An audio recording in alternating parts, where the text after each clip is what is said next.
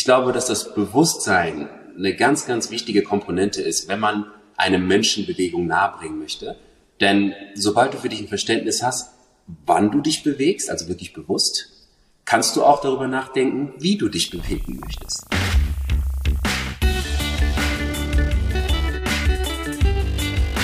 Die Heldenstunde, euer Podcast für ein gesundes und bewusstes Leben. Herzlich willkommen zur Heldenstunde. Es begrüßt dich dein Gastgeber Alexander Metzler. Schön, dass du wieder dabei bist. Mein Held in dieser Heldenstunde, er ist Unternehmer vom Unternehmen Lyon. Er ist Bewegungstherapeut und er ist Coach beim Online-Programm Florf zusammen mit Lerner Kreitemann und mit Stefan Zehentmeier. Herzlich willkommen in der Heldenstunde Franklin Busset. Hello, hello. Nein, Busset, Busset. Wir haben gerade noch drüber gesprochen. Fuck, Busset. Das machen wir, das machen wir bitte noch Echt? mal. Das fand, ich fand das super sympathisch. Das sollen wir so drin lassen? so der Start. Gleich mal, gleich mal Nachnamen verzockt. Oh Mann, ey. Gerade noch gecheckt, ja, du heißt, dich spreche ich Büsi aus. Ja, ja, ja. Okay, prima, mach ich so. Naja, man tut, was man Ja. Man tut, was man kann. Franklin, mein Lieber, wir, obwohl, also obwohl ich gerade deinen Nachnamen verzockt habe, kennen wir uns aber schon eine ganze, ganze Weile, sogar sehr gut, denn wir beide haben uns auch gegenseitig schon mal auf die Murmel gehauen in einem schönen Sparring bei dir im Kraftraum. Habe ich noch gute Erinnerungen dran. Da denke ich auch noch sehr, sehr gerne dran. Und zwar war das ja, wir haben ja sowas wie ein Kennenlernen, Work, Movement-Wochenende eingelegt, ne, bei mir im schönen Düsseldorf. Und ja, sind uns da vor allem auch freundschaftlich, glaube ich, sehr nahe gekommen, indem wir ein Verständnis bekommen haben, wie der jeweils andere tickt.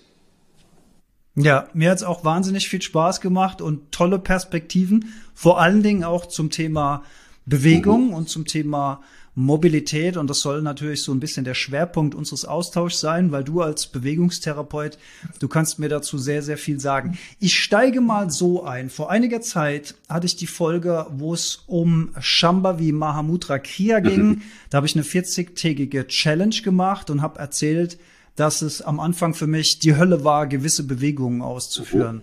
Äh, zum Beispiel äh, Rock the Baby, wo man den Fuß in die Armbeuge legt und äh, dann seine Hüfte sozusagen hin und her bewegt. Das war bei mir purer Schmerz am Anfang und ich konnte mir überhaupt nicht vorstellen, dass man diese Übung einigermaßen entspannt ausführen kann.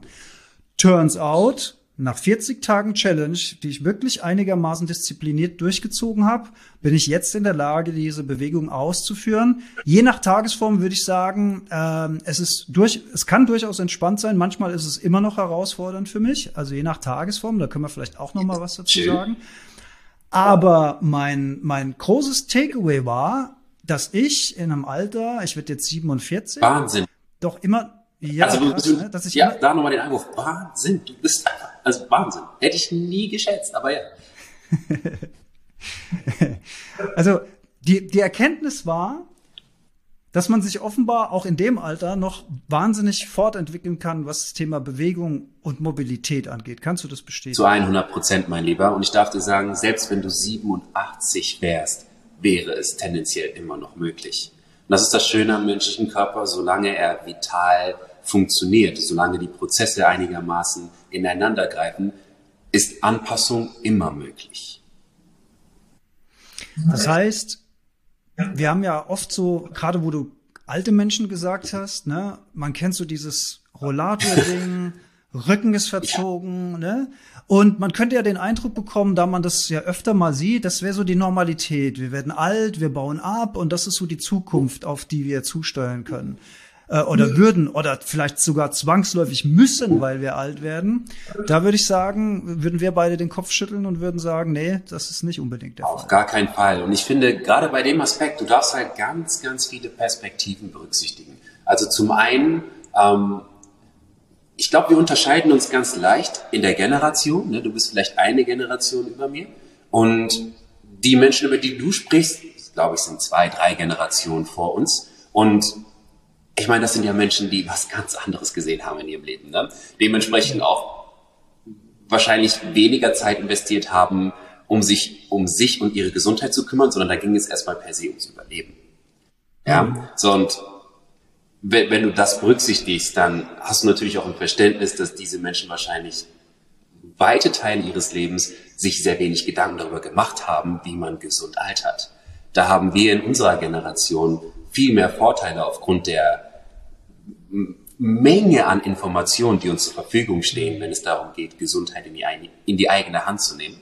So, und das ist das eine. Und das andere ist so ein bisschen das Bewusstsein.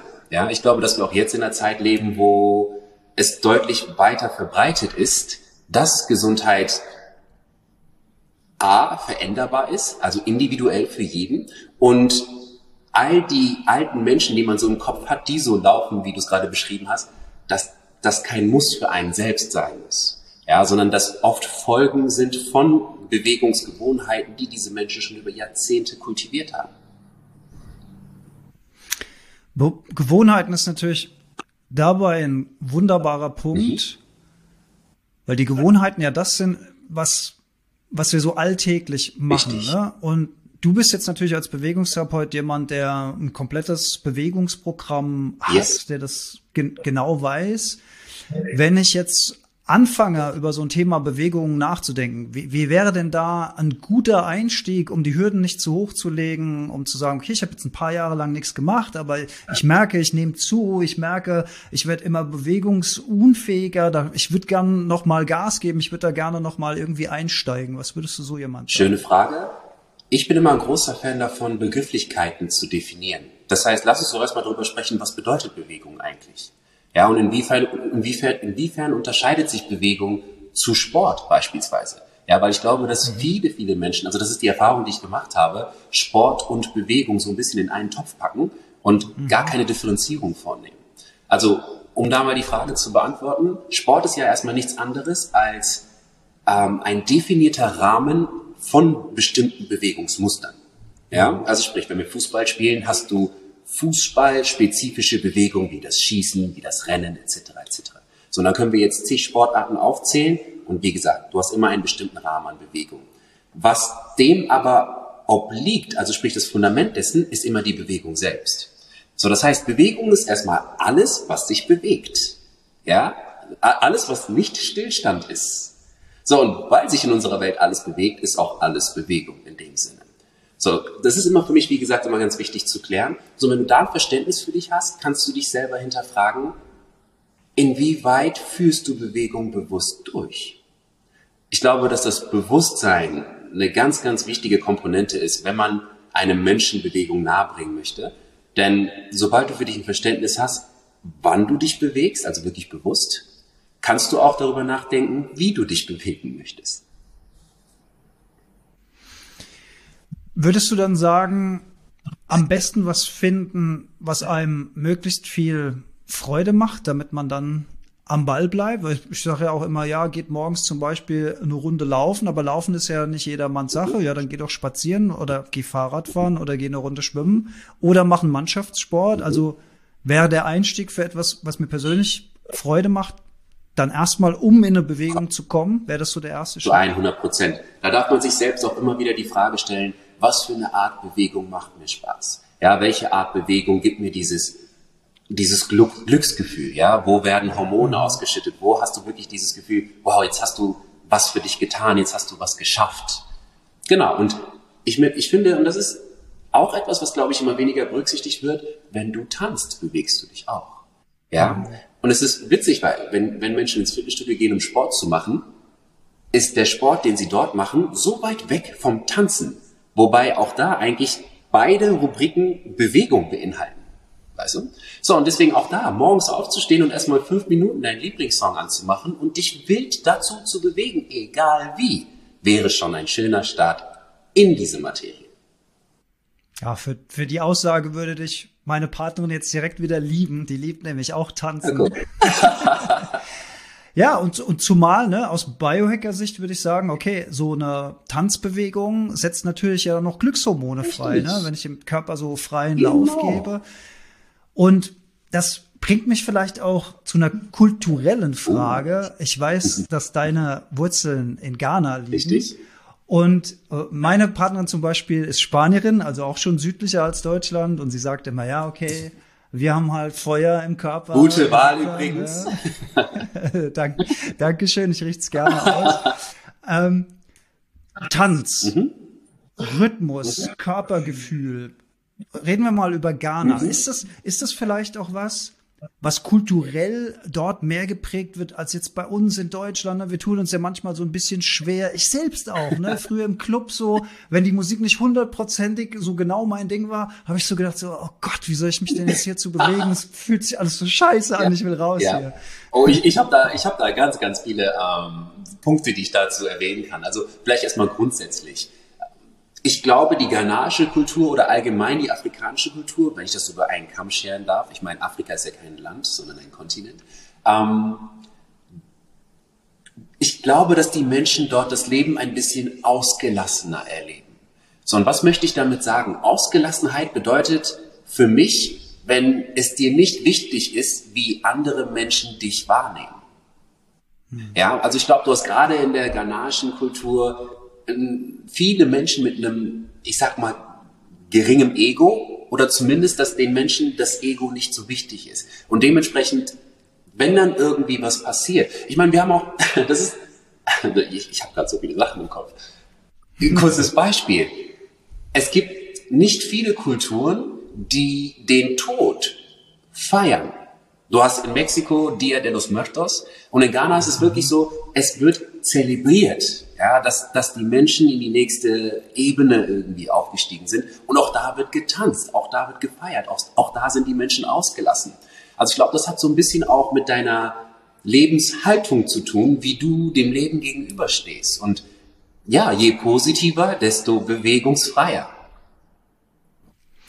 Das ist schön, dass du das mit dem Tod sagst, mhm. weil auch das ist eine Beobachtung, die ich in unserem Kulturkreis gemacht habe. Also in Deutschland bedeutet ja, also A ist Tod generell, so ein Thema, was sehr, sehr unter verschlossenen Türen oder unter vorgehaltener Hand überhaupt gesprochen wird. Man, man verdrängt es am liebsten, dass es gar kein Thema ist. Man fühlt sich selbst irgendwie unsterblich und kommt mit dem Thema Tod eigentlich nur in Berührung, wenn es irgendjemand aus dem Freundes- oder Verwandtenkreis erwischt. Ne? Und dann gibt es äh, die schwarze Kleidung, dann gibt es die Trauer, dann am besten regnet es noch und es ist bewölkt. Das ist dann das perfekte Setting. ne?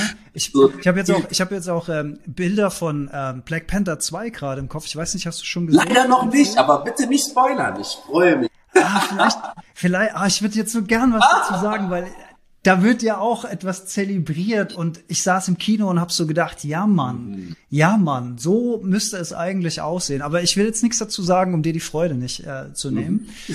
ähm, aber das, das ist, das ist ganz spannend, wie das so ineinander greift. Und äh, das hat ja auch was mit Thema Lebensfreude genau. zu tun. Und Thema Lebensfreude drückt sich auch aus über Bewegung. Richtig. Letzten Endes. Richtig. Ne? Du hast es gerade schön gesagt, es ist Ausdruck. Ja, die Art und Weise, wie du bist als Persönlichkeit, äußert sich in der Art und Weise, wie du deinen Körper nutzt. So, und ich, ich hatte da gerade noch mal eine Synapse, als du dieses Bild gemalt hast, wie so eine perfekte Beerdigung im deutschen Raum aussehen würde. Und es ist Wahnsinn, auch da, weißt du, was mir als erstes in den Kopf kommt? Wie die Menschen in gebeugter Haltung mit einem krummen Rücken auf den Boden schauend trauern. Und ich finde, das sagt so viel über die Kultur aus. Ja, weil an sich wird da theoretisch die Körperhaltung, die als Gewohnheit mit Sicherheit im Alltag so stattfindet, mitgenommen. Was auf der einen Seite erstmal Sinn macht, aber ich glaube, vielen Menschen ist es gar nicht bewusst, wie bereichsübergreifend ihre Körperhaltung fungiert. Und die Körperhaltung, die wir im Alltag einsetzen, mhm. Da können wir an der Stelle vielleicht mal Bewusstsein dafür schaffen. Mhm. Weil ich sage in meinen Vorträgen zum Beispiel auch immer, der Blick aufs Handy, mhm. ne? der macht uns un oder kann uns unglücklich machen. Mhm. Und der, der erste Impuls, den die Leute haben, ist, ja, das liegt an dem ganzen Inhalt, den wir den ganzen Tag konsumieren. Das ist aber nur ein Teil der Geschichte, weil wenn ich das, wenn ich das Handy weglasse, ich mache jetzt mal ein bisschen übertrieben, mhm. hier in die Kamera rein, ne? wenn ich so nach unten gucke, der Kopf ist gebeugt, die Schultern gehen nach vorne, mhm. der, Rücken, der Rücken ist gekrümmt. Das sind alles Körperhaltungen von der Person, Richtig. die energielos ist, die müde ist, die traurig Richtig. ist. Also Körperbewusstsein. Schaff uns mal Körperbewusstsein, Frank. Schaff uns mal Körperbewusstsein. Ja, also. das ist, ja, mach mal hier, Frank. Mach mal was für uns. ähm, auch da glaube ich, okay, Körperbewusstsein. Du hast es eigentlich schon gesagt. Also, wenn du dir bewusst bist dessen, wie du deinen Körper nutzt, sprechen wir von Körperbewusstsein. Und ich hatte ja eingangs auch gesagt, vielen Menschen geht, glaube ich, dieses Bewusstsein verloren, wie sie ihren Körper nutzen. Das heißt, sie sind in so einer, ich sag mal, in so einem, in so einem Autopiloten, was die Handhabung ihres Körpers betrifft. Und ich finde es immer so schade, wenn du der Allgemeinheit zusiehst, wie sie ihren Körper nutzt, dann ist es oft so, dass der Körper eher mitgeschleppt wird, als dass er in Verbindung steht zu der eigentlichen Persönlichkeit. Ja, also es ist so, mhm. und ich meine, unser Krankheitsbild, unser Gesundheitssystem ist ja auch ähnlich aufgebaut. Wenn der Körper irgendein Signal sendet, dass, dass es ihm nicht gut geht, dass etwas nicht stimmt, ja, dass, dass wir vom Bewusstsein her mal ein Auge drauf werfen können, wird das sofort gecuttet. Also im Sinne von, oh, ich spüre ein Symptom, weg damit, will ich nichts von wissen. Und dann denke ich mir, wie, wenn nicht so, soll der Körper auf sich aufmerksam machen, um dir das Bewusstsein zu geben, dass du mehr Aufmerksamkeit richten darfst, ja, auf deinen Körper, auf diese Stellen, die sich melden. Und wie gesagt, wenn wir über Bewusstsein sprechen, ist es genau das, die Körperkommunikation interpretieren lernen. Ja, was will dein Körper dir sagen und wie antwortest du darauf? Ja, weil du eine Verantwortung für deinen Körper hast. Und da kommst du ja auch als Bewegungstherapeut ins Spiel. Du bist so ne? gut mit den Übergängen, ja. I, I tried since six years now. Aber ja, du hast ja so ein, als ich bei dir war, als wir Sparring gemacht haben, hast du ja auch vorher mit mir mal so einen Körpercheck yes. gemacht, ne? Vielleicht, vielleicht kannst du das, kannst du mal den Leuten sagen, wie das ähm, so, so oberflächlich abläuft, ja, dass man mal so eine, so eine, so eine Vorstellung bekommt. Wie kann ich mir, wie kann ich mir sowas vorstellen? Gerne. Also zunächst einmal geht es immer um die Interpretation des Bewusstseinszustands. Das heißt, bin ich in der Lage zu greifen, wie es um die Persönlichkeit der Person steht. Das heißt, wie nutze ich meinen Körper? Wie, mit welcher Emotion bewege ich mich am meisten? Viele haben ja Stress oder Wille oder Zwang oder, boah, jetzt mach mal Körper. Aber die wenigsten bewegen sich mit Glück, mit guter Laune, mit Wohlgefühl, mit Dankbarkeit. Ja, das hat Auswirkungen auf deine Bewegung. So, das heißt, wie gesagt, da versuche ich erstmal ein Verständnis zu bekommen, wie steht die Person eigentlich zu ihrem Körper? Sprich, Geisteshaltung in Verbindung zur Körperbewegung. Das ist immer die Grundlage, das Fundament. Darüber hinaus geht es dann zum nächsten Schritt, das ist die Ansteuerung. Das heißt, inwieweit ist die Person in der Lage, neuronal ihren Körper anzusteuern? Können wir hier mal kurz ein kleines Beispiel nehmen? Wenn du mal deine Hand in die Kamera halten möchtest, die Finger so gespreizt wie möglich und mal nur den Ringfinger unabhängig von allen anderen Fingern bewegen möchtest. Aha, merkst du schon? Dein Gesicht berät mir direkt. oh, da ist was. Sehr gut. Und schau mal, dass der Mittelfinger sich nicht bewegt. Genau, genau. Erstmal nur vor, zurück. Du brauchst gar nicht so tief runtergehen. Genau. Aber du merkst schon, es funktioniert, aber mit so ein paar, ich sag mal, Störsignalen in Anführungsstrichen. Man muss sich konzentrieren. Ja, genau. Das geht nicht so. Genau. Ja. Und das ist das Thema Ansteuerung. Und das kannst du halt im Kleinen mit einem Finger oder im Großen, wenn du einen Schritt gehst, wenn du dich beugst, wenn du dich streckst und so weiter und so fort. Das heißt, wie gesagt, im zweiten Schritt schaue ich mir an, wie eng die Person mit ihrem Körper verbunden ist. Ja, wie gut sie ihren Körper ansteuern kann. Der dritte Punkt ist dann die Mobilität. Ah, dein Thema, mein Lieber. so, Mobilität ist die Bewegungsfreiheit innerhalb deiner Gelenke. So, und ich schaue mir da immer gerne die wichtigsten Gelenke an. Das ist deine Wirbelsäule, wie der Name schon sagt, Säule, dein Fundament. Aus ihr entspringt alles. Dann haben wir deine Schultern und deine Hüften. Wie gesagt, das sind für mich die wichtigsten Gelenke, obwohl alle Gelenke wichtig sind. Aber die sind oft die, die am meisten Probleme machen ja, die den Menschen oft am meisten zu schaffen machen. Und wenn das, wenn diese Gelenke hier Schwierigkeiten haben, äußert sich das oft auf alle anderen Gelenke. Ja, also wenn die Schulter, wenn es der Schulter nicht gut geht, wirst du es im Handgelenk merken, wirst du es im Ellbogen merken. Wenn es der Hüfte nicht gut geht, wird sich irgendwann das Knie melden, werden sich Sprunggelenke, Sprunggelenke melden. Genau. Dementsprechend schaue ich mir, wie gesagt, diese drei Gelenke an, um zu gucken, wie viel Spielraum haben wir eigentlich? Ja? Wie viel Inaktivität herrscht vor? Inaktivität kannst du auch grob übersetzen mit Festigkeit. Ja, also wie fest fühlt sich der Körper für die Person an? Und wie gesagt, Festigkeit ist nichts anderes als Inaktivität. Das heißt, wie selten nutzt diese Person ihren Körper? Und dann haben wir den vierten und letzten Punkt, und das ist das Thema Stabilität. Stabilität, das heißt, inwieweit ist die Person in der Lage, sich mit oder gegen die Erdanziehungskraft zu bewegen. So, und hier sprechen wir viel von unilateralen Bewegungsmustern, sprich einseitigen Bewegungen, sprich auf einem Bein stehen, ähm, ähm, ein Ausfallschritt zum Beispiel, auch da hast du ja einen Fuß vor und den anderen zurück. Also, also alles, was so eine einseitige Belastung ist, eine Liegestütz mit einem Arm, wo du merkst, dass eine Körperhälfte besonders stark in Anspruch genommen wird im Vergleich zur anderen. Das ist das Thema Stabilität. Genau.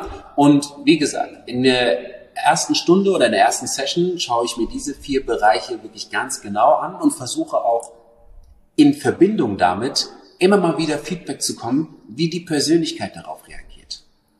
Oft fällt mir dann auf, dass die Menschen dann ja sich ärgern, weil sie nicht so gut auf einem Bein stehen, äh, gefrustet sind, weil sie nicht ihre Zehenspitzen berühren können, wenn sie sich vorbeugen. Und ich denke mir dann, warum fühlst du dich denn schlecht? Wie oft hast du diese Bewegung für dich geübt?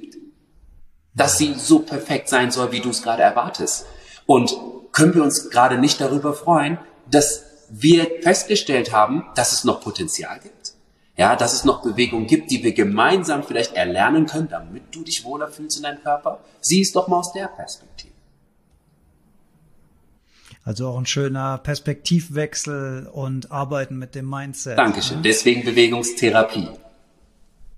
Ich finde generell das Thema Body, Mind oder Körper, Geist, Verbindung. Mhm. Super, super spannend. Vor allen Dingen halt, seit ich mich auch intensiver mit Yoga beschäftige. Ich weiß, dass ich vor vielen, vielen Jahren auch mal bei einem Tai Chi Workshop über einige Wochen in, in, in meiner Schule, damals noch, war ich noch Schüler, ähm, teilgenommen habe.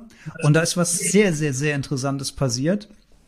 Also du musst dir vorstellen, dass wir morgens, ich weiß nicht mehr, 40 Minuten oder sowas, 30 Minuten vielleicht, es war in der Zitadelle in Mainz, da ist auch schön Wald drumrum. Mhm. Und dann haben wir eben diese fließenden Bewegungen ausgeführt. Und das äh, ging nach einer Zeit so tief in mein System mhm. rein, dass ich dann ähm, äh, bei einer stressigen Verkehrssituation ich weiß, ich weiß die Details nicht mehr, aber ich weiß, dass auf einmal voll der Stress war, voll viel Bewegung, ich musste auch bremsen und so weiter und das wäre normalerweise so eine so eine Situation gewesen, wo ich, wo ich damals auch emotional reagiert hätte mit Wut. Und auf einmal schoss wie ins System rein diese, diese Ruhe und diese fließenden Bewegungen und die aufkeimende Aggression war sofort weg bei mir gewesen. Und das fand ich so krass, weil du einmal machst du ja körperliche Bewegung, denkst du, ja, okay, das tut mir irgendwie gut, dieses Fließen und so. Aber auf einmal ist das nicht nur was Körperliches, sondern was total Geistiges und Emotionales. Das fand ich grandios. Darf ich dir dazu was sagen, Alex? Du sprichst mir Unbedingt. aus der Seele. Und ich muss dir nochmal das Kompliment machen. Deine Übergänge sind optimal. Achtung, ich habe dir gerade nämlich von den vier Bereichen erzählt, die ich mir anschaue, wenn ich einen Menschen auf Körper-Geist-Ebene scanne. Und das Fundament von all dem, was ich dir gerade erzählt habe, ist die eigentliche Verbindung zwischen Körper und Geist. Was ist die Brücke, welche deinen Geist mit deinem Körper verbindet? Das ist die Atmung. Wann immer etwas im Außen passiert, welches innerlich von dir wahrgenommen wird, ist das Erste, was reagiert, dein Atem. Erschrecke ich dich, atmest du. Komme ich dir nah, atmest du. Bist du happy, fängst an zu lachen. Ist auch das eine Form von Atem. so, wie gesagt, der Atem, ja, ist die Brücke zwischen Körper und Geist. Und wenn du das für dich verstanden hast, wird auch dementsprechend sowohl deine Geisteshaltung als auch deine Körperbewegung deutlich flüssiger. Ja, weil sie in Verbindung funktioniert durch das Bindeglied Atmung. Mhm. Das heißt, Atmen ist auch ein wichtiger Bestandteil von deiner Arbeit. Wenn nicht der wichtigste. Mhm. Mhm. Ja, ich meine, für mich liegt es natürlich auf der Hand. Ich bin ja alter Wim Hof Atmer sozusagen. Sehr gut. Und ähm, also ja, es ist halt schon krass, wie du mit verschiedenen Atemübungen verschiedene States. Bereiche ja genau erreichen kannst. Mhm, ja. Mhm. Und witzigerweise von dieser Yoga-Übung, von der ich am Anfang erzählt habe, diese, diese 40 Tage, war Flattering of the Breath ein Bestandteil. Aha. Das ist ein Atem, den ich vorher noch nie gemacht habe. Also wurde so sehr, sehr lange Ja, das ist äh, Kapalabhati, Feueratmung. Feueratmung, ganz genau. Ja. Und dann wird dir richtig, richtig warm. Richtig. Und du, also inneres Yes, Feuer, ne? yes. Und du, und, und du denkst so, krass, nur durch Atmen erzeuge ich so eine Körperwärme, habe ich noch nie vorher. Und Warum hast du mich nicht angerufen? Die Erkenntnis. ja, jetzt wo der Winter kommt, wäre ich vielleicht irgendwann auf die Ich Idee, hoffe, Mensch, ja. ruf mal Franklin an. Jetzt bei den Energiepreisen. Ne? ja, genau. Ey, man muss sehen, wo man bleibt. Ja, genau. Wirklich, ey. Dann halt atmen. Wenn, wenn kein Gas mehr da ist, atmen wir halt. Ja. Und es ist so witzig, weil wir lachen darüber, aber unsere, äh, also in unserer Vergangenheit hat die Menschheit nichts anderes gemacht. Ja, was können wir Menschen am besten? Frieren und hungern. Ja, aber was passiert dann? Anpassung innerhalb unseres Systems. Und auch das wird wiederum von unserem Atem beeinflusst. Die natürlichen Stressoren, die wir aber heute in unserer Zivilisation durch den sogenannten Komfort weitgehend, weitgehend ausgeschaltet haben und die jetzt äh, in Form von Zivilisationskrankheiten zurückkommen. Ne? Richtig. Mega, mega, mega spannendes Thema. Ich würde gerne noch mal auf die ghanaische Kultur komm zu sprechen kommen. Weil ich würde gerne, wie kriegen wir denn, wie kriegen wir denn mehr Lebensfreude, mehr Körperbewusstsein, mehr Bewegung in so einen bundesdeutschen Ja. Alltag rein, trotz grauer Regenwolken, trotz Kälte im Winter. Ich meine, ich, ich persönlich mag die Jahreszeiten, das sage ich ja auch immer, ne? Äh, wo, also man freut, man freut sich auch mal über Regen. Ich gucke jetzt hier gerade aus dem Feld raus und sehe ein Räder draußen stehen. Wahnsinn. Ist kein, kein, äh, kein Fake, sehe ich jetzt hier auch nicht alle Tage. Ist eher selten, aber heute ist auch ein extrem äh, schöner und so. Ach, es sind sogar mehrere Rehe, sehe ich. Ist eine ganze, ist eine ganze Herde. Mensch, würde ich am liebsten jetzt die Kamera mal rumdrehen, aber die sind so weit weg, die würde man nicht Nicht sehen. sehen. Aber ähm, der Wechsel der Jahreszeiten ist was, was ich persönlich ja auch schön finde. Ne? Aber natürlich, wenn, wenn du jetzt Wochen am Stück grau hast, Regen hast, kalt hast, frierst die ganze Zeit und Lebensfreude generieren. Es war jetzt eine sehr, sehr ausführliche Frage. Ich glaube, ich müsste dir mehrere Antworten geben. Fangen wir mal von der Basis auch an, vom Fundament. Ich versuche ja meine Gedanken, wenn ich sie äußere, zu visualisieren und zu gucken, dass ich dir ein verständliches Bild gebe von dem, was hier abgeht. Um die erste Frage zu beantworten, wie bekommen wir es hin, dass äh, ja, mehr Lebensfreude im, im, im deutschen Kulturkreis ausgelebt wird, dann würde ich auf jeden Fall sagen, und das ist der erste Impuls, der aus meinem Herzen kommt, ich glaube, dass die Deutschen, und ich möchte nicht pauschalisieren, aber viele deutsche Mitbürger das Spielen verlernt haben. Ja, wenn ich mir meine ghanaischen Landsmänner und Landsfrauen, wir sind ja ne, beim Gender, wir wollen das korrekt machen, äh, wenn ich mir die angucke, die haben einfach Lust zu spielen. Spielen mit sich selbst, mit ihrem Körper und mit ihren Mitmenschen. Und Spielen ist ja auch, es ist ja nichts Definiertes. Ja, also wann, wann fängt man an zu spielen, wann hört man auf? Spielen ist ja was super Flexibles, was super Breites, was super Individuelles auch. Ne? Also jeder hat ja für sich eine andere Interpretation, was Spielen angeht. Und ich glaube, wenn du jetzt mal die Kehrseite der Medaille dir anschaust, dass viele deutsche Mitbürger sich zu ernst nehmen. Ja, und dementsprechend nicht genug spielen.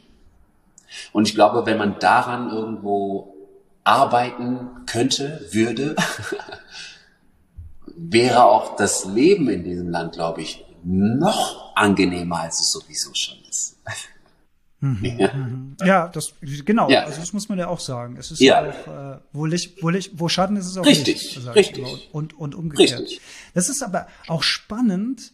Ich bin ja kein Vater, aber ich habe von vielen Vätern gehört, ein Vorteil des Kinderkriegens ist, dass man plötzlich wieder spielen kann. Ohne sich dabei blöd zu fühlen, weil man spielt ja mit den Kinder, Kindern. deswegen- deswegen ist es ja okay. Für die Ja, Kinder. genau. Deswegen ist es gesellschaftlich okay, Ja. dass man spielt. Oder Bewegungen auf dem Spielplatz macht oder sowas. Ich meine, wie geil ist es bitte zu rutschen oder zu schaukeln oder in so einem, diese Kletternetze. Ich liebe diese Kletternetze auf. Ich würde sofort, ich würde am liebsten mal sagen, Kinder, jetzt ist aber Zeit heimzugehen. Ich will jetzt hier mal klettern, ja. Mal Wirklich. sagen, Merkst du, wie dein ja, Körper aufgeht, während du darüber sprichst? Deine ganze Total. Körpersprache ja. verändert sich, deine Stimme wird lauter. Das ist richtig Enthusiasmus, der da rauskommt. Total. So viele Menschen haben das, aber drücken das oder lassen das nicht zu, es auszuleben. Ah. Schön. Ja, bitte fahr fort, ich habe dich unterbrochen, aber es war, es war schön, das wahrzunehmen, bitte.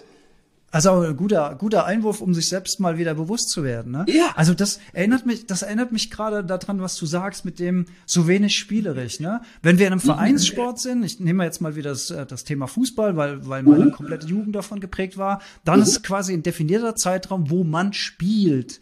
Und wenn das, wenn das Spiel zu Ende ist, wenn das Training zu Ende ist, dann, dann hört das Spielen wieder auf. auf. Aber du ja. hast natürlich völlig recht, je spielerischer wir durchs Leben ja. gehen, je, je weniger ernst wir das Ganze Danke. auch nehmen. Danke. Ja? Je weniger Sorgen wir uns um all ja. diese Dinge machen. Ja, das, das macht fluffiger wird das auch oh, wieder. Oh mein Gott, schon wieder so ein Meine Güte. Nein, aber genau das, das, genau das, das aber das macht Leichtigkeit. das ist witzig. Der Laden ist ja auch gesund, also sind ja, wir mal ehrlich. Ne? Ja, nee, aber du sagst es, genau das würde Leichtigkeit ausmachen. Und ich hatte noch einen kleinen Impuls, als du vom Fußball gesprochen hast. Ich meine, es gibt ja auch, also wie ist deine Spielhaltung, wenn du denn schon für dich verstanden hast, dass Spielen wichtig ist? Viele spielen ja um zu, um zu gewinnen, um zu gefallen, um dies, um das, aber die wenigsten des Spielens willen. Mhm. Wenn du spielst, braucht es kein, kein, keine Absicht, braucht es kein Ziel, braucht es kein, es braucht nichts Definiertes. Es ist, Spielen ist ja, wie gesagt, etwas super Breites, wo du dich komplett austoben kannst, ausleben kannst, ohne irgendwo anzukommen. Ich weiß es noch. Sehr, sehr schöner Aspekt. Danke. Ja. Und ich weiß es noch von mir, als ich damals, ich bin Löwe von Sternzeichen, also meine Mutter sagt zu mir, ich, ich wusste von Anfang an, du bist ein Energiemonster. Ja, also wie, wie ich früher durch die Wohnung getobt bin, raus, ich, ich habe meine Kindheit draußen verbracht. Komplett, weil, weißt du, wann für mich Spielen nicht mehr war? Wenn ich nicht mehr konnte. wenn ich komplett, komplett erschöpft war, genau. Wenn es Schlafenszeit mhm. war. Dann hat's auch, aber ansonsten war alles ein Spiel. Und das ist natürlich auch ein riesiges Problem, vor der wir im digitalen Zeitalter speziell stehen, ne, dass viele Kids und Jugendliche E-Sport machen, mhm. dabbeln, bis, bis der Arzt Wahnsinn. kommt. Aber ich will das jetzt auch nicht, ich will das jetzt auch nicht bewerten. alles schlecht ja. machen. Ne? Es gibt mit Sicherheit auch echt gute Spieler, die neuronal neu vernetzen und dieses und jenes. Wieder Lichtschattenthema. Genau, es gibt ja auch Mobilitätsspiele, also auch all das gibt's ja auch elektronisch. Mhm. Aber natürlich ähm, höre ich immer mehr, dass der Bewegungsumfang von Kindern und Jugendlichen dramatisch abnimmt, dass auch die Fähigkeit, ähm, da sind wir wieder beim Thema Mobilität, ja. gewisse Bewegungen, die für uns so selbstverständlich sind, dass sie damit Schwierigkeiten haben. Eine Lehrerin hat mir neulich erzählt, dass sie äh, im, im Wald mit ihren Kids war und da war so ein, so, so ein kleiner Abhang, den die hätten runtergehen sollen. Also sowas, wo wir sagen würden, da hickel ich dir auf einem Bein runter, wenn es sein muss. Und die, die wussten nicht, wie die da runterkommen. Also das, das sind doch das sind doch mega krasse Geschichten. Ja, auch. Und, und zum Teil werden die kaum ernst genommen. Und das finde ich noch viel, viel schlimmer. Ja, weil dann hörst du und denkst, ja, okay, ja, kennen die nicht, sind sie nicht gewohnt. Ja, aber da gibt's ja einen Grund für. Ja, und ich meine, wenn du den, wenn du Kindern allgemein nicht die Möglichkeit gibst, sich auszuleben, nochmal, von wo wird sich denn ausgelebt? Von innen, ja, von ihrer Persönlichkeit. Das macht Spielen aus. Und wenn du den Kindern das nimmst, ja, dann brauchst du dich nicht wundern, dass, dass viele Kinder schon im, im frühen Alter irgendwie ähm, sich depressiv ist jetzt schon sehr stark, ne? das ist ja schon Endgegner, aber schon unwohl fühlen, unausgeglichen fühlen, äh, nicht mit sich im Rein fühlen, einfach weil sie zu einseitig leben. Und auch wo die ganze Energie hingeht.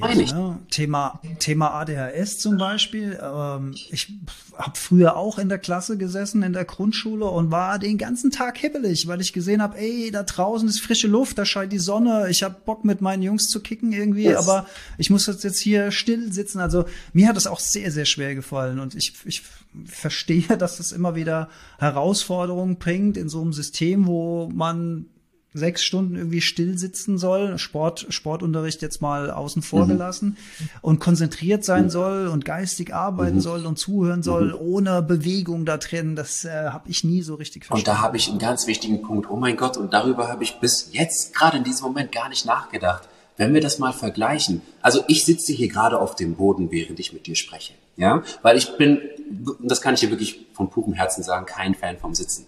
Ja, also ich versuche es zu vermeiden, wann immer ich kann. So, das heißt, wenn ich mich schon hinsetze, dann so, dass ich auf dem Boden sitze, um verschiedenste Körperbewegungen oder Körperpositionen einzunehmen. Ja?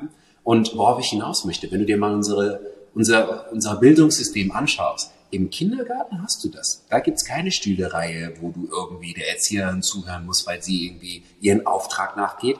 Da bist du zum Spielen, da bist du zum Interagieren, da bist du zum Kennenlernen, zum Erfahren, um neugierig zu sein. Und sobald du in die Schule kommst, setzt du dich hin.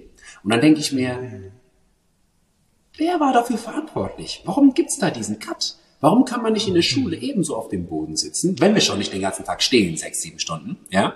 Und schauen, dass wir auch über das Sitzen immer mal wieder unseren Körper mitnehmen, wenn wir was lernen, statt uns in Positionen zu zwingen, die so körperunnatürlich sind, ja, und schon im frühesten Stadium, Stadium, wo wir sowieso noch wachsen und äh, uns weiterentwickeln, uns schon so eine Bürde auferlegen. Ja, indem unsere Hüfte nicht vernünftig funktioniert, weil sie nichts anderes macht als zu sitzen, inaktiv zu sein. Und das wird kultiviert über fast ein Jahrzehnt. Hm. Und ich finde es mega spannend, dass du den Ausdruck unnatürlich benutzt ja. hast. Denn in unserer Kultur fühlt sich ja nichts natürlicher an, als zu sitzen. Ja. Wir sitzen bei, ja, ja, wir denken, das Sitzen ist eine ganz normale ja. Sache, aber wenn wir mal an die Steinzeit, da hat kein Mensch Nein. gesessen. Da gab's die tiefe Hocke oder man hat's mal angelehnt an einen Fels oder an einen Baum und das war's. Und zum Kacken hat man sich vielleicht mal hingehockt, ja, aber das war's. Und schon gar keine stundenlange Sitzerei. Und das, das finde ich so erschreckend, dass das so, du hast so schön gesagt, kultiviert. Ja. Und in meinem Alter fühlt sich das so ganz normal an, dass man, weißt man sitzt in der Bahn, man sitzt im Bus, man Auto. sitzt im Auto, man sitzt vor der Klotze, man sitzt beim Essen, man sitzt beim Arbeiten denken, wo ist denn da die Bewegung, ey? Es ist einfach so krass. Ja. Mhm. Du sagst es, du sagst es. Bewegung vielleicht mal als Tipp in den Alltag einbauen, ne? dass man vielleicht auch da nicht so Schablonen hat, okay, jetzt gehe ich in den Sport, jetzt bewege ich mich und jetzt ist die Sportstunde zu Ende, jetzt höre ich wieder auf, mich zu bewegen. Hast du da ein paar gute, gute Tipps oh. für uns, Bewegung in den Alltag? Oh ja, oh ja. Also, oh, da habe ich ein wunderschönes Beispiel. Achtung, lass uns doch mal von, von, vom klassischen, und ich würde hier gerne auch ein Beispiel Mann und ein Beispiel Frau anführen. Ähm, ich ich mache mal einen kleinen Schlenker und komme dann wieder darauf zurück, worüber wir gesprochen haben. Also viele Menschen, okay, was ist die Motivation von Menschen, wenn sie sich bewegen wollen? Oft sind es ja ästhetische Gründe. Ja, ich hätte gerne einen runderen Po, wenn wir über Frauen sprechen. Ich hätte gerne dickere Arme. Ich hätte gerne dies oder das, wenn wir über ja, Männer sprechen. Gut, das heißt, es gibt einen intrinsischen Grund, sich verändern zu wollen, weil man unzufrieden ist mit bestimmten Körperteilen und das nimmt man dann als Treibstoff, um ins Fitnessstudio zu gehen, um daran was zu ändern. Gut. Wie lange hält so eine Motivation an? Also je nach Unzufriedenheit über dieses Körperteil. Wenn du schon aus einem Defizit heraus etwas verändern möchtest, kann es ja gar nicht nachhaltig funktionieren. So, das ist das, was ich meine oder ähm, wovon ich überzeugt bin. So, und jetzt gehen wir mal einen Schritt weiter. Jetzt bist du schon so weit, dass du zumindest, ich meine, unabhängig vom Grund bewegst du dich. Da bin ich ja schon mal froh. So, jetzt bist du schon im Fitnessstudio und wir nehmen jetzt mal das Beispiel Mann. Und dann fängst du an, irgendwie Gewichte zu stemmen, äh, deine Schultern zu stehlen, weil du breit sein möchtest. Ja?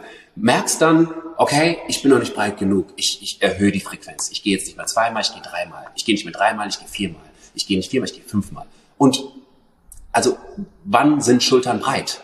ja, also wann bist du breit? Da gibt's ja keine Definition im Sinne von eine Skala, wann jemand irgendwie breit ist oder nicht. Und worauf ich hinaus will, du trainierst auf etwas hin, um etwas zu erreichen, was es ja eigentlich nie zu erreichen gibt, weil sobald du meinst, es geschafft zu haben, du, du kannst gar nicht so schnell gucken und dein Körper entwickelt sich wieder zurück. Ja, auch hier, weil es nicht natürlich ist, so breit zu sein, so breite Schulter zu haben, weil Muskulatur Luxus für den Körper ist. Je mehr wir dafür, davon haben, desto mehr Energie braucht er, um das beizubehalten. So, und die Frage, die ich dir dann stelle, ist, außer dem Fitnessstudio, wann führst du noch so viel Bewegung durch, dass es sich für den Körper lohnt, so viel Muskulatur zu haben? Nummer eins. Dann gehen wir mal, jetzt nehmen wir mal ein anderes Beispiel. Du bist jetzt bewegungsinteressiert, hast Lust, einen Handstand zu lernen. Nimmst dir jetzt ein, zwei, fünf Jahre Zeit, oder erstmal Tage pro Woche Zeit, sorry, wo du den Handstand lernst. Und du merkst innerhalb des Prozesses, du wirst immer besser im Handstand. Was passiert? Du wirst breiter. Ohne dass du die Absicht hattest, breiter zu werden, aber du wirst es. Warum? Weil, sein, weil dein Körper sich anpasst für dein Ziel Handstand. Und oft sind dann die Jungs, die du siehst, die den Handstand können, deutlich schöner breit als die, die ins Fitnessstudio die ganze Zeit die Gewichte stemmen. Lass uns hier nochmal ein weibliches Beispiel nehmen. Ja, wir haben jetzt ähm, die, die gute Stefanie, ja, die ins Studio will, um einen größeren Po zu haben. Sie hat sich jetzt irgendwie anstecken lassen vom Schönheitsideal unserer Gesellschaft, dass ein großer Po gerade super attraktiv ist. Jetzt möchte ich kurz ehrlich sein, ich finde einen großen Po super attraktiv. Also da, Stefanie, es ist, ich kann dich verstehen. Und trotzdem, aus welcher Haltung heraus möchtest du das für dich? So, sie geht ins Fitnessstudio, stählert ihren Po, macht ein, zwei, fünfmal die Woche irgendwelche Übungen. Kaum hört sie auf, selbe Spiel wie bei dem Kollegen, der seine Schultern trainiert hat. Wenn ich jetzt aber zu Stefanie sage, komm, wir gehen mal irgendwo in einen Salsa-Kurs. Ja, wir gehen mal irgendwo in einen Tanzkurs. So, und schauen mal, dass wir einen bestimmten Tanz lernen oder dass wir uns annähern durch Tanz. Was meinst du, was mit ihrem Po passiert? Wird sich entsprechend entwickeln. Dankeschön. Hast du sehr schön formuliert. so, und da merkst du, ich glaube, dass wir in einer Gesellschaft leben, wo vieles aus einem Defizit herausgetan wird. Ja, aus einem Defizit, welches aus unserem Inneren kommt, weil wir mit unserem Äußeren im Widerstand sind. Unzufrieden sind, ja. Hm. Und viele Menschen bedenken dabei nicht, dass dein Äußeres das Resultat deines Inneres ist. Ja, dein Körper sieht so aus, weil du so bist, wie du bist. So, das heißt, wenn du in der Lage bist, dich zu verändern, wird sich dein Körper zwangsläufig mit verändern. Und im besten Fall veränderst du dich so, dass es sich gut anfühlt für dich. Und nicht, weil du Mangelentscheidungen hast oder aus einem Defizit heraus etwas verändern möchtest, weil du mit dir unzufrieden bist. Und so käme, um nochmal den Bogen zur Frage zu spannen, wahrscheinlich automatisch viel mehr Bewegung in den Alltag aus der Freude der Bewegung heraus und nicht um zu. Dankeschön. Ja. Und das erinnert mich auch an ein Thema. Ich beschäftige mich ja viel mit Biohacking, habe ja auch Vorträge zu dem Thema. Und da wird mich jetzt noch mal deine Perspektive erinnern, weil ich persönlich, es gibt, es gibt ja mehrere Arten, Biohacking zu betreiben, mehrere Strömungen. Ne? Ich, ich versuche mit Biohacking immer wieder mehr Connection zum Körpergefühl, zum Emotion, emotionalen Zustand, zum geistigen Zustand herzustellen. Also wie fühle ich mich denn eigentlich? Was bin ich heute denn eigentlich bereit zu tun oder zu leisten? Es gibt aber ja auch eine sehr technische Art und Weise, Biohacking zu betreiben, in dem alles getrackt wird, Schlaf wird getrackt, ja. äh, die Kalorien werden gezählt, der Bewegungsumfang wird gezählt. Und ähm, ich kann das verstehen, dass man das messen möchte, damit man auch Ergebnisse miteinander vergleichen kann und die Effektivität des Optimierungsprozesses, wenn man es mal so ausdrücken will. Ich habe kein besseres Wording mhm, dafür. Mhm, passt. Aber, aber ähm, ich sehe da ein bisschen die Gefahr, dass wir die Verantwortung wieder abgeben und zwar in technische Devices und dann äh, nicht auf unser Körpergefühl hören, und äh, dann vielleicht, weil wir uns jeden Tag wieder ein Stückchen mehr, also A wird's wieder so ein Rattenrennen, ne? weil wir uns wieder jeden Tag ein Stückchen mehr verbessern wollen. Ich muss doch heute ein bisschen mehr Richtig. Leistung bringen als gestern. Richtig. Die Zahlen sagen aber was anderes. Also bin ich unzufrieden. Und ja, das, da wird mich mal deine Meinung dazu. Das ist ein Teufelskreis, mein Lieber, den du beschreibst. Es ist ein absoluter Teufelskreis, denn auch da, wir dürfen wieder die Geschichte irgendwo mit berücksichtigen. Also warum stehen uns heutzutage diese ganzen Gadgets zur Verfügung? Ähm, viele Dinge, die du heute messen kannst im Bewegungsbereich, im Sportbereich, das sind zwei verschiedene Dinge, kommen ja aus dem Leistungssport. Ja, wo es darum geht, Leistung zu optimieren. So, Leistungssport, das sind Menschen, die durch Leistung ihr Geld verdienen. Ja, So, und dann gibt es Hobbysportler, die sehen, wie professionell Leistungssportler arbeiten und meinen daraufhin, das für sich ebenso durchzuführen. Das sind aber keine Menschen, die damit ihr Geld verdienen. Ja, das sind Menschen, die im besten Fall dann fitter im Büro sind, fitter auf ihrem Bürostuhl sitzen. Und auch da schon der Widerspruch in sich. so, und die Frage, die ich dir stelle, ist, warum möchtest du zehn Kilometer noch schneller laufen? Warum hast du für dich irgendwie die Absicht, ein Verständnis zu, zu bekommen, wie du deine Herzrate noch niedriger halten kannst über einen bestimmten Zeitraum? Geht es dich vielleicht erstmal darum, ein Verständnis zu bekommen, wie es sich anfühlt, was du tust, bevor du es trackst, was du tust? Ja, also, wie gesagt, ich, ich als Bewegungstherapeut, ich, ich schaue mir viele Menschen an, die, wenn ich dich frage, wer hat, wer hat dir beigebracht zu laufen? Wer hat dir beigebracht, dich zu beugen, zu stehen, zu rennen? Dann wirst du sagen, keine, das habe ich selbst. Richtig. Allerdings darf Laufen, darf Beugen, darf Rennen gelernt sein, ja, weil jeder seine individuelle Art des Laufens, Rennens hat. So, und worauf ich hinaus möchte ist, statt dich beim Laufen, beim Rennen auf die Art und Weise zu konzentrieren, wie du läufst, so dass es dir gut geht, du keine Schmerzen in deinen Füßen, Sprunggelenken, Knien oder Hüften hast, anstatt darüber, anstatt nachzugucken, okay, ich bin jetzt irgendwie noch mal eine halbe Minute schneller auf Kosten deines Systems. Ja, mein Knie hat wehgetan, aber egal, ich war zwei Minuten schneller. Darum geht's. Auch da verlieren wir so ein bisschen den Kontakt zu uns selbst. Ja, die Verbindung zu uns selbst, weil wir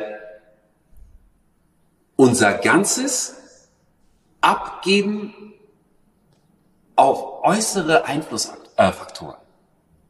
Ja, und nicht mehr bei uns sind, was das Verständnis anbelangt, wie unser Körper eigentlich im besten Fall für uns arbeitet. Also auch da das Thema Körperbewusstsein, Geisteshaltung. Ne? Es wird immer einheitlicher. Ne? Ich habe das Gefühl, wir, wir bewegen uns immer ja. mehr auf, auf eine ja. Einheit dazu. Ja. ja. Von, und vielleicht ist das auch ein schönes, ein schönes Takeaway von dieser Folge. Ich hätte aber noch eine, ich hätte noch eine, vielleicht eine letzte Frage an dich, lieber Franklin. Mhm.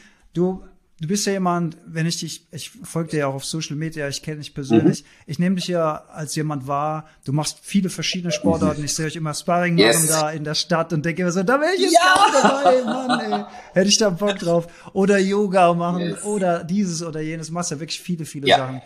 Gibt's, gibt's denn diese Tage, wo Franklin so denkt, ah fuck, jetzt wollte ich um 11 Uhr das und das machen draußen und ich habe überhaupt keinen Bock, ich bin müde, mir, mir tut's vielleicht weh oder ich habe keine Motivation. Gibt's so Tage und wenn ja, wie reagierst du darauf? Was ist so das Mindset von Frank? Also ich kann mir nicht vorstellen, dass es Menschen gibt auf dieser Welt, die nicht solche Tage haben. Also egal wie fit oder unfit, wie verbunden oder unverbunden, disconnected du bist, es wird immer Tage, Momente geben, wo du das Gefühl hast, einfach nicht zu wollen. Also ja, die gibt es auf jeden Fall auch bei mir.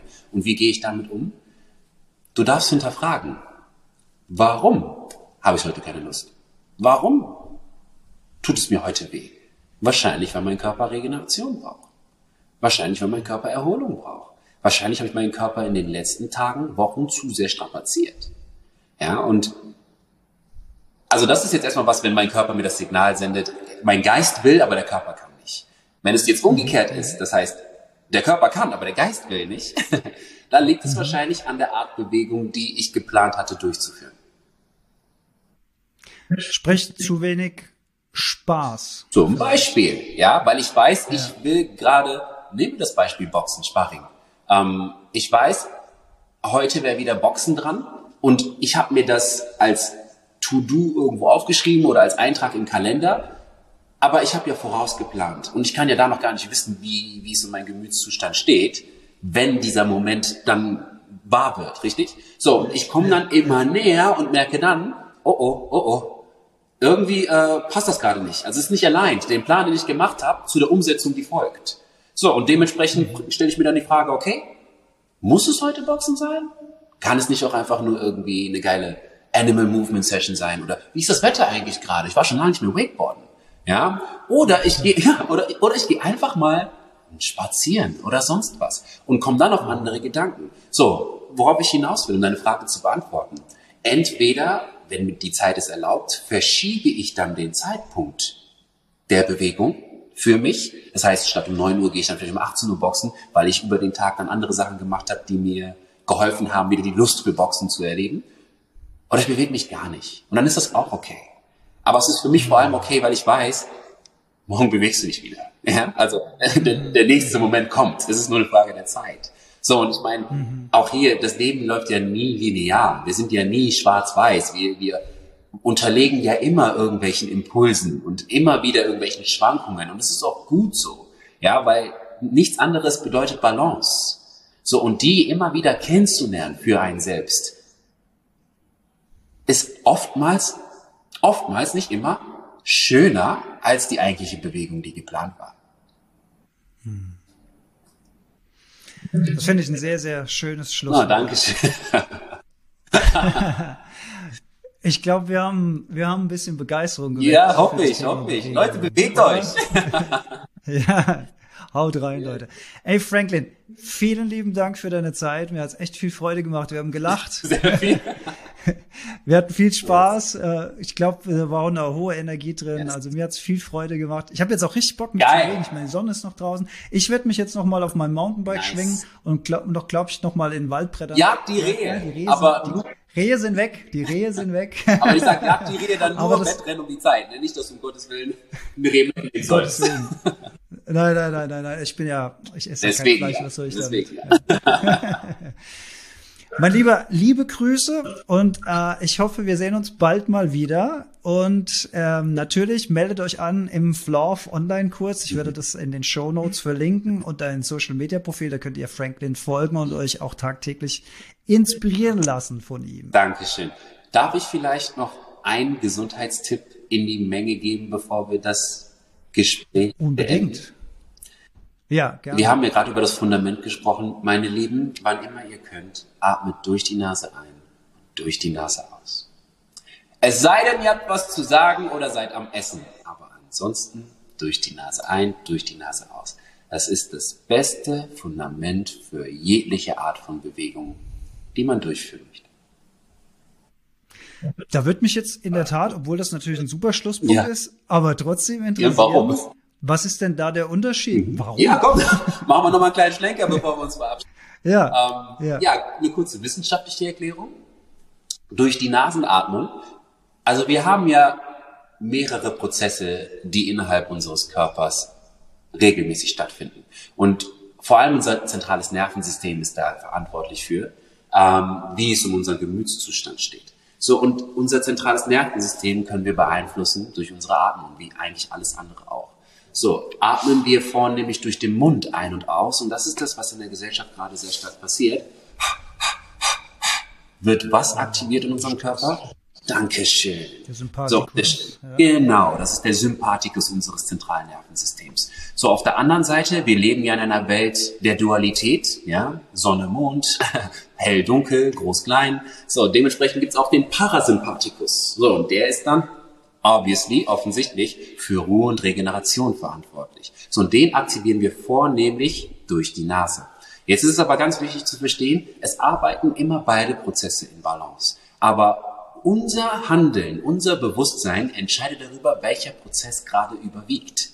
So, und wenn wir ein Leben in Ruhe und in Regeneration erleben, hat der Körper auch dementsprechend viel mehr Zeit, sich zu erholen für die Aktivität, sprich Stress, sprich Sympathikus, welches dann folgen kann. So, und wenn wir aber aus dem Sympathikus heraus, und das ist, jetzt muss ich kurz noch ein Beispiel nehmen. Ich meine, wir hatten ja hier mal so, eine, so, so, so einen CrossFit-Hype. Ja, Menschen, die sind irgendwie 9 to 5 im Büro, powern durch, geben Gas, nur um dann nochmal beim CrossFit noch mehr Stress aufs System zu bringen. Ja, und wundern sich dann, warum bin ich verletzt, warum bin ich so kaputt, warum bin ich so energielos, etc., etc weil du dich nur im Sympathikus befindest. Ja, weil du nur ballerst, ballerst, ballerst, weil du nur Stress erzeugst und komplett die Gegenseite vernachlässigst. Deswegen macht es Sinn, gerade für die Menschen, vielleicht auch mal ich möchte jetzt nicht, nicht immer nur Yoga nennen, weil es gibt ganz viele tolle Bewegungsmöglichkeiten, sprich Sportarten, die den Parasympathikus aktivieren. Da musst du nicht irgendwie spirituell im Schneidersitz sitzen und zehn Atemzüge zu dir nehmen. Genau, es beginnt immer mit der Art und Weise, wie du atmest und äußert sich dann dementsprechend in der Funktion deines Körpers. Boah, aus dem, was du gerade gesagt hast, haben sich bei mir schon wieder zehn neue Fragen generiert. Aber ich würde sagen, vielleicht gibt's ja noch einen zweiten Wer Teil weiß, mit dir irgendwann. Gucken, dann, dann greifen wir das auf. Weil ich finde auch super spannend mit dem, ich sitze den ganzen Tag im Büro ja. und mache dann Power, Power, ja. Power. So von einer Minute ja. auf die nächste. Das hat mir mal ein Footballspieler gesagt, der da böse unter die Räder gekommen ist, wo er gesagt hat, ich bin den ganzen Tag im Büro und abends gebe ich nochmal Vollgas von 0 auf 100. Das ist auch nichts für das System. Und auch da gehört wieder Körperbewusstsein Dankeschön. dazu und rein. Dankeschön. Ja, ja. Ey, Franklin, mir hat super viel Spaß gemacht. Ja, auch. Jetzt sind wir auch durch. Jetzt sind wir durch. Ne, wir sind noch lange ja, nicht durch, aber wir hören jetzt mal an der ja, Stelle auf. Und äh, ich, ich freue mich schon, wenn wir uns das nächste Mal wieder austauschen können. Gerne auch wieder mit Helm auf und Boxhandschuhen. Mir hat es mega Spaß gemacht. Längst überfällig. Sollten wir bald mal nachmachen. Ganz liebe Grüße, hab noch einen schönen Tag, gute Zeit für dir und vielen lieben Dank. So ebenso, mein Lieber. Dankeschön, Alex.